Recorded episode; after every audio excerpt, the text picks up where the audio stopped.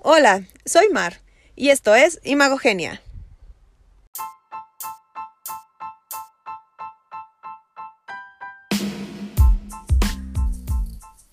Contexto. Es hermoso conjunto de circunstancias que rodean una situación determinada y permiten entender de una mejor manera dicho acontecimiento. Ciertamente es uno de los conceptos en torno a la imagen que más me gustan, porque sin este el proceso perceptual se desvirtúa y por ende terminamos sacando conjeturas desde preceptos o ideas erróneas. Y en el caso de hoy aplica de una forma bellísima. Mariana Rodríguez, primera dama de Nuevo León, está de nueva cuenta en el ojo del huracán por una fotografía sacada de contexto. El martes de esta semana se hizo viral una fotografía en la que se muestra a Rodríguez con una niña y un texto donde se afirma que derramó agua sobre su cabeza,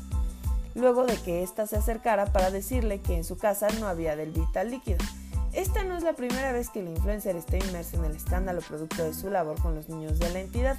Por ejemplo, al inicio de la administración de su marido, el gobernador Samuel García, fue fuertemente criticada por llevarse de un centro de acogida a un bebé de 5 meses por un fin de semana a su casa y por publicar fotografías con el menor,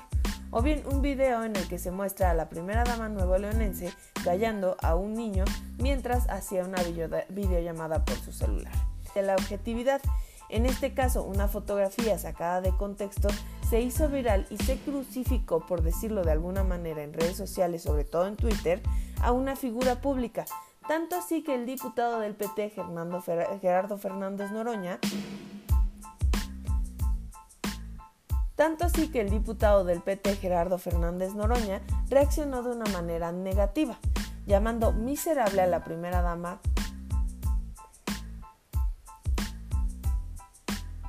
La realidad es que si somos honestos, el tema de los niños y bebés es sumamente delicado, pues se refleja en factores emocionales que afectan directamente a la objetividad. En este caso, una fotografía sacada de contexto se hizo viral y se crucificó, por decirlo de alguna manera, en redes sociales, sobre todo en Twitter, a una figura pública. Tanto así que el diputado Fernández Noroña reaccionó de una manera negativa, llamando miserable a la primera dama. Rodríguez, por su parte, se dio a la tarea de aclarar la polémica y explicar que la imagen había sido sacada de contexto y lo hizo en un lenguaje muy coloquial, propio de las redes sociales, aunque no de una primera dama, pues dijo que ella estaba jugando con Jimena, dejen de hacer pedo donde no hay, si algo le he dado a esta niña es paciencia y amor, mucho amor. Y a su vez compartió el video donde se le ve jugando con la menor. Evidentemente Noroña se disculpó por hacer caso de las fake news, aunque consideraba una imprudencia el juego con la niña.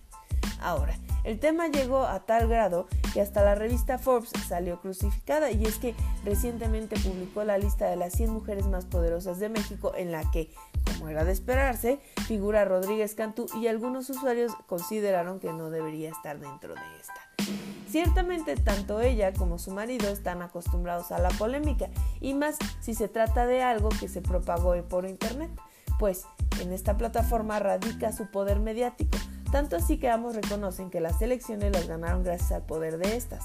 Sin embargo, en el caso de Cantú, todo parece indicar que su labor como titular de la dependencia Mara Nuevo León, una oficina recién creada con tareas similares a las de la primera dama, como atender a las niñas en situación de vulnerabilidad,